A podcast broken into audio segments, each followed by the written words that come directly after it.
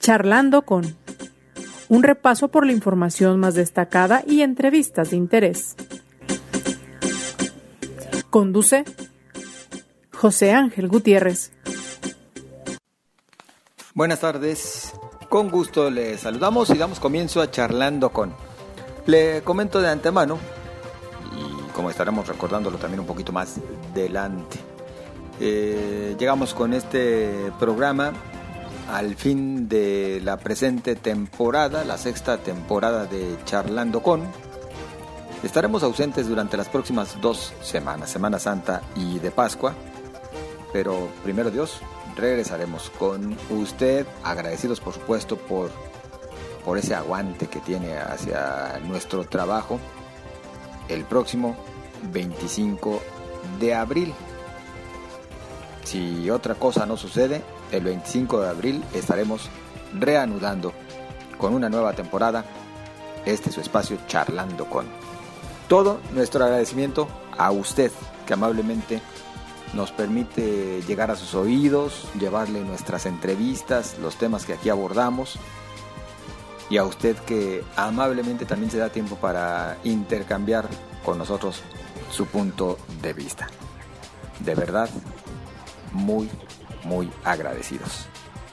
Y queremos terminar esta temporada, a propósito de que nos encontramos en el mes de abril, platicando un poco más acerca de esa tragedia que estaremos recordando el próximo día 22 de los Corrientes. Las explosiones del sector Reforma en Guadalajara se estarán cumpliendo ya 30 años de haberse registrado. 30 años de las explosiones del 22 de abril de 1992. Por extraño que nos pueda parecer, siguen habiendo pendientes y entre otros, sigue haciendo falta el que se conozca toda la verdad, las causas, él o los responsables, inclusive el número real de víctimas que se mantiene en desconocimiento, porque bueno, hay una cifra, la oficial, pero hay otra versión que habla de hasta casi cinco veces o más la cantidad de fallecimientos a causa de esa terrible tragedia. Así que hoy dedicamos este espacio para charlar acerca de estos pendientes. Pero antes, si me lo permite, vamos a un rápido recorrido por parte de la información más destacada del presente viernes. La Unidad Estatal de Protección Civil y Bomberos de Jalisco dio este viernes el banderazo de salida al operativo vacacional Semana Santa 2022 que busca apoyar a los vacacionistas para que no tengan incidencias que lamentar. Durante el periodo vacacional de la Semana Santa y Pascua, la Secretaría de Comunicaciones y Transportes dispondrá de 14 unidades de auxilio vial para apoyar a usuarios en carreteras federales libres de peaje en Jalisco. El 25 de abril inician las obras de rehabilitación de la carretera Puerto Vallarta-Mismaloya, a la altura de Conchas Chinas, informó el gobierno de Jalisco. El mandatario Enrique Alfaro indicó que los trabajos inician después de las vacaciones de Semana Santa y Pascua. Con el propósito de cuidar a los paseantes y vigilar las principales carreteras, entradas y salidas a la ciudad, el gobierno de Tlajomulco dio inicio al operativo vacacional en el que participarán servicios médicos, la comisaría, protección civil, así como corporaciones estatales y federales. Somos respetuosos, así responde el presidente Andrés Manuel López Obrador al embajador de los Estados Unidos en México, Ken Salazar, quien aseguró que el gobierno estadounidense podría emprender acciones legales en contra de nuestro país por probables violaciones al TEMEC si se aprueba la reforma eléctrica. Y desde temprana hora, brigadistas de diferentes corporaciones trabajaron para contener un incendio forestal, un nuevo incendio forestal, y también de nueva cuenta en el Cerro del Tepopote, ubicado sobre la carretera Nogales y al norte del área natural protegida del Bosque de la Primavera. Y tiene usted tan solo parte de la información más destacada. Le invito a usted a que nos acompañe y le invito, por supuesto, a que haga llegar sus opiniones. Para ello, a sus órdenes en las redes sociales en Twitter, arroba José Ángel GTZ, en Facebook, José Ángel Gutiérrez, la fanpage. El próximo 22 de los Corrientes, el 22 de abril, se cumplirán 30 años ya de aquella tragedia en el sector Reforma de Guadalajara. Usted recordará que no hace mucho platicábamos de la situación que enfrentan los afectados, personas en su mayoría con discapacidad y también, me atrevo a decir la gran mayoría ya, a adultos mayores, con el fideicomiso, que simplemente pues ya está agotando sus recursos. ¿Cómo llegarán a este 22 de abril los afectados de las explosiones en el sector reforma? ¿Cuáles son las asignaturas pendientes por parte del Estado, entendido como Estado? Los diferentes niveles de gobierno, desde el municipal, estatal y federal, inclusive desde el legislativo, el propio poder judicial, y las instituciones, porque en este caso particular tendríamos que mencionar también a Petróleos Mexicanos. Yo platico en estos momentos con Sonia Solórzano, es secretaria del comité dentro del Grupo de Personas Unidas con Discapacidad en Solidaridad y además representante legal ante el Comité Técnico del Fideicomiso del 22 de abril. Sonia, le saludo, buenas tardes. Hola, buenas tardes a tus órdenes y muchas gracias por tomarnos en cuenta. Pues eh, en esta reflexión que tratamos de hacer, por cierto, en este nuestro último podcast antes del periodo vacacional de Semana Santa y Pascua para regresar ya posteriormente nosotros con el mismo. Sonia, eh, no queremos dejar pasar la oportunidad de platicar acerca de estos eh, pendientes. ¿Nos los puede describir? Mire, así brevemente, pues sí hay varios puntos, entre ellos, como bien mencionas, el más preocupante para nosotros es el tema del fideicomiso, como es bien sabido, porque de ahí dependemos aún y sobrevivimos 57 lesionados que, tenemos algún tipo de discapacidad a consecuencia del 22 de abril. ¿Por qué nos preocupa? Porque por siendo así exactos en cifras, en diciembre del 2021 cerramos el fideicomiso con 16 millones 428 mil pesos. Los gastos que vayan, eh, se van a hacer durante el 2022 nos va a llevar a cerrar este año con un total en diciembre del 2022 con 6 millones y medio. Es preocupante esto porque anualmente se gasta un promedio de 10 millones anuales. Es decir, esta cifra que te estoy manejando son sin contemplar los donativos que tienen a bien hacer tanto el Estado como el ayuntamiento, que es en un equivalente a 5.5 millones. Si me preguntan, hay gente que dice, bueno, sí son millones. Sí, pero el año que entra, desgraciadamente, iniciaremos el periodo con 6 millones y medio para un gasto, erogar un gasto de 10 millones, es decir, que está agonizando así de conmigo. Ese es uno de los puntos que nos tiene más preocupados y ocupados. Y con tristeza te digo que desgraciadamente la desatención existe a nivel municipal, estatal y federal, como bien dicen. Eh, porque municipal sí se compromete de palabra a los 4 millones, pero para nosotros no es una realidad, sino hasta que realmente están depositados. Eh, creo que generaron algunos compromisos, no estoy muy bien enterada de cuáles son.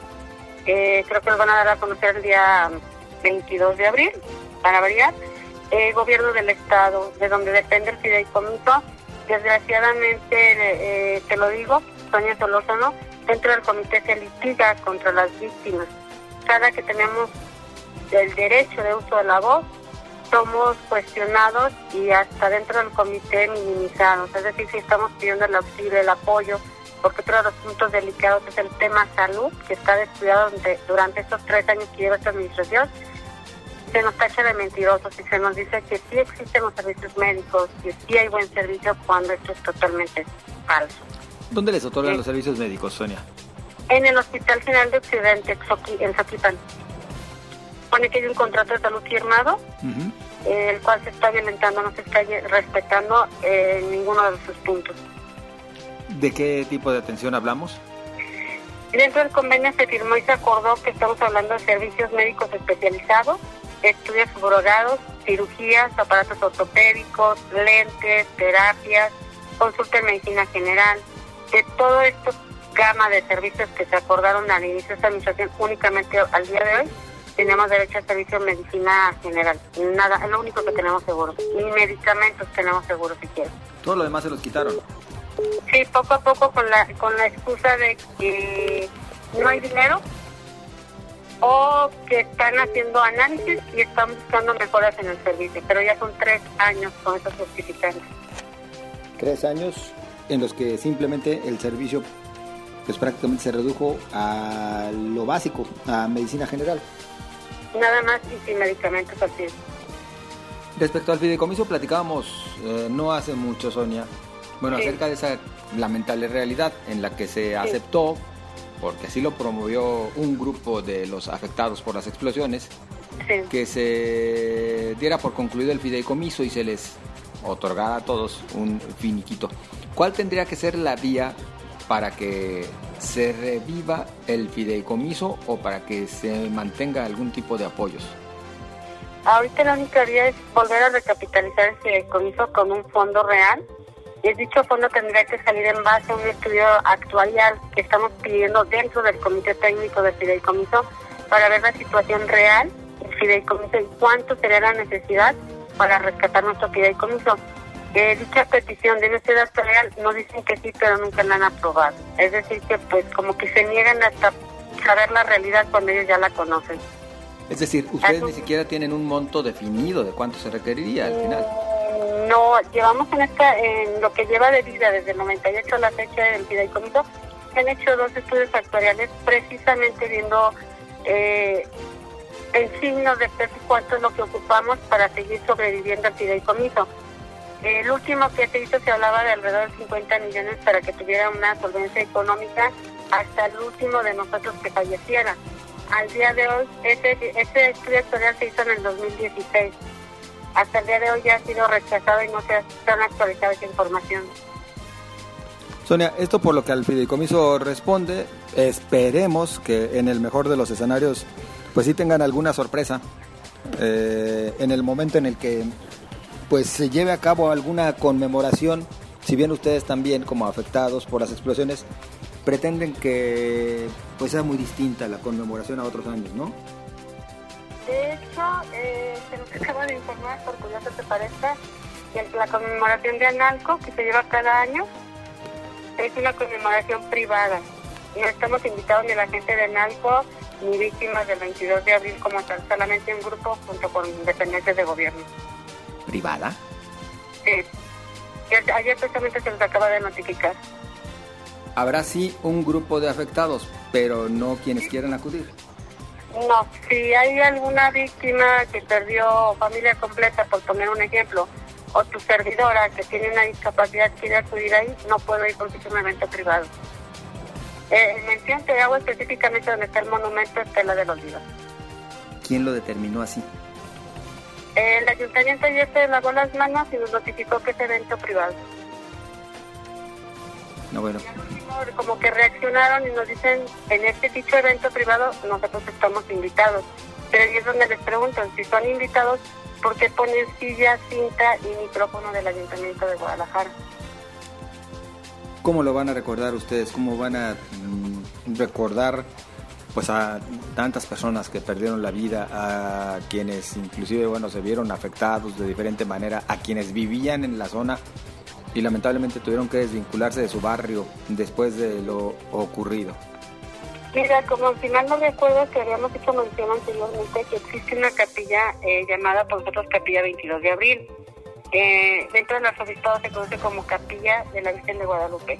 Esta se encuentra en Gan, esquina Garino Barrera. Este, este, este, año estuvimos en entrevistas a través de la diputada Claudia García, que hizo las gestiones, nos ayudaron.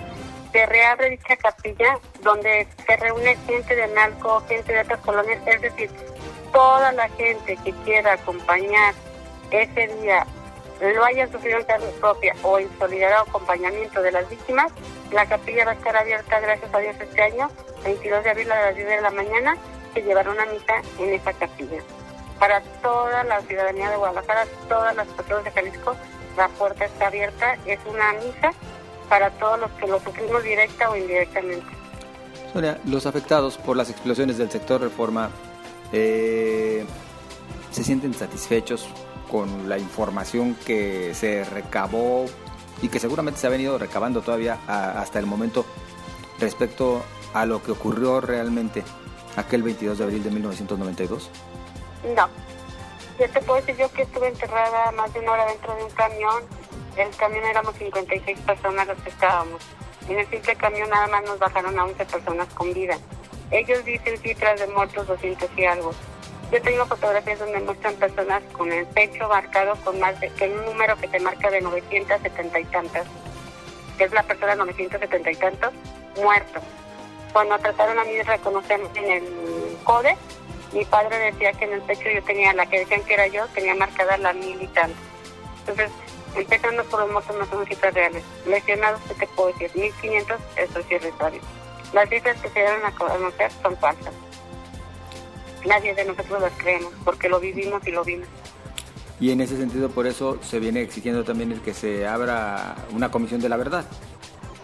Sí, es por eso que estamos pidiendo y promoviendo la, la, la, pues la, creación de una comisión de la verdad para, como bien lo dices, conocer la verdad y llegar al punto de, de, de encontrar justicia que tanto añoramos, a pesar de que ya son 30 años.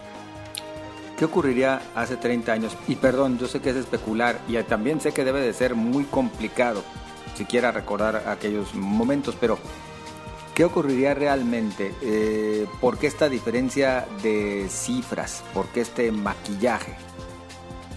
Eh, en experiencia personal te lo puedo decir, es algo que ya se tenía previsto que iba a pasar. No les creo, soy no, no creo que no supieran la dimensión de la tragedia que iba a pasar porque cómo te explicas que en casa de mi familia, en cuanto explota, en lo que hace mi familiar de salir a la puerta de la casa, a la calle, ya había tres, cuatro camiones de militares subiendo a la gente al, al, a los camiones. Eh, porque la evacuación en cuanto estaba apenas explotando y los soldados ya estaban rescatando a la gente. Entonces yo siento que sí sabían lo que se venía y sabían la dimensión que iba, de todo lo que iba a pasar, porque pues no, no, no hay lógica para lo que se vivió y primera vez que en una tragedia, un desastre de tal magnitud, nunca se había visto, pero sin embargo ya estaban evocando y todavía estaba explotando. ¿El rol de petróleos mexicanos? Para mí, culpable, y para la mayoría de nosotros es culpable. ¿Cumplió? Yo soy. ¿Mande? ¿Cumplió en la responsabilidad de resarcir el daño? No, no cumplió ni ha cumplido porque, como bien sabemos, está protegido y nunca se le va a declarar culpable. No, no, no cumplió. Sí, porque la autoridad siempre se quedó con una teoría que desvinculaba a Pemex de la responsabilidad directa. Sí, sí, entonces totalmente la protegieron nuestros hermanos que pues por lo mismo nos, nos están impidiendo la creación de una comisión de la verdad para no llegar y culpar a Pemex directamente, que es lo legal y es parte de la justicia que necesitamos. Ante el escollo que vivimos a nivel federal, con un presidente que mucho ha pugnado por que existan eso, comisiones de la verdad, ¿han tenido ustedes oportunidad de platicar con él o con algún representante del gobierno federal? No, de hecho estamos esperando respuesta a la famosa carta que entregó el gobernador al presidente, en respuesta de que Pemex hiciera postura de un perdón hacia las víctimas y buscar un tipo de justicia. Eh, nosotros sí lo seguimos buscando. Nosotros no perdemos la fe de llegar hasta la Ciudad de México, de una o de otra forma. Pero contacto con personas federales aún no las hemos tenido. ¿Porque no les han abierto las puertas o qué ha sucedido?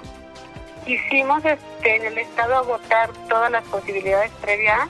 La última, como te comentábamos, fue la postura, la presentación de una iniciativa de la creación de dicha comisión donde para variar eh, algunos este, diputados nos cerraron la puerta, se abstuvieron de votar y nos dieron la espalda. Entonces necesitábamos llegar a este punto para poder aterrizar siguiente paso que es lo nivel federal. ¿Cuándo estarían ustedes ya considerando dar este paso? Ahorita lo que estamos esperando es, eh, presentamos la queja de derechos humanos contra los diputados y haciendo los señalamientos y les estamos requiriendo que nos respondan por qué postura de, abstención a, o la negación al darle la espalda a los, a los a las víctimas de esta tragedia. En cuanto se dé la postura de estos señores, nos dirigiremos. no sé si ahorita fecha, pero la idea es que a principios del año que entre, los dos, tres primeros meses, estar haciendo las acciones a nivel federal. ¿Buscan solamente que se reconozca la culpabilidad de Pemex o que sí exista algún tipo de indemnización? Está posible indemnización, justicia en la indemnización, sobre todo en la gente que, que perdió familias completas quienes quedaron con secuelas este, capacitantes o enfermedades. Sí, en lo general sí. Búsqueda de justicia y indemnizaciones. Sonia, ¿algo que guste agregar? Pues nada más que a la ciudadanía, que en verdad, en verdad nos invitamos a que se pongan un poquito en nuestra, en nuestra postura, en nuestros zapatos. No es que seamos este, gente que estemos acostumbrados a vivir con mucha gente dice el gobierno, estamos en busca de justicia. Así como desgraciadamente pasan accidentes donde un camionero atropelló a una persona y toda la gente pide justicia por el que lo atropelló, entiéndanos, nosotros merecemos justicia. Son 30 años en la lucha, son 30 años desgastándonos aparte de las enfermedades. No nos dejen solos como compañeros, como gente solidaria en el estado de Jalisco. Ayúdenos a encontrar un poco de justicia y de paz para todos los que murieron y los que seguimos viviendo aún todavía.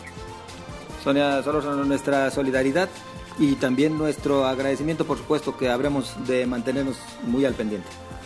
Muchísimas gracias. Muy amable. Ya la escuchó usted. Es Sonia Solórzano, secretaria del Comité del Grupo de Personas Unidas con Discapacidad en Solidaridad y además representante legal dentro del Comité Técnico del Fideicomiso del 22 de abril. Como le mencionaba a usted, nosotros eh, eh, haremos una pausa por estas dos semanas, pero regresamos con usted charlando con apenas pasada la semana de Pascua. En verdad le deseo lo mejor. Si usted eh, tiene oportunidad de descansar con su familia, aproveche. Aproveche también, si es creyente, estos eh, días venideros para la reflexión a propósito de la Semana Mayor. Seguimos en comunicación a través de las redes sociales, en Facebook José Ángel Gutiérrez, la fanpage, en Twitter arroba José Ángel GTZ y por supuesto a través de Cabecera MX. Pásela bien.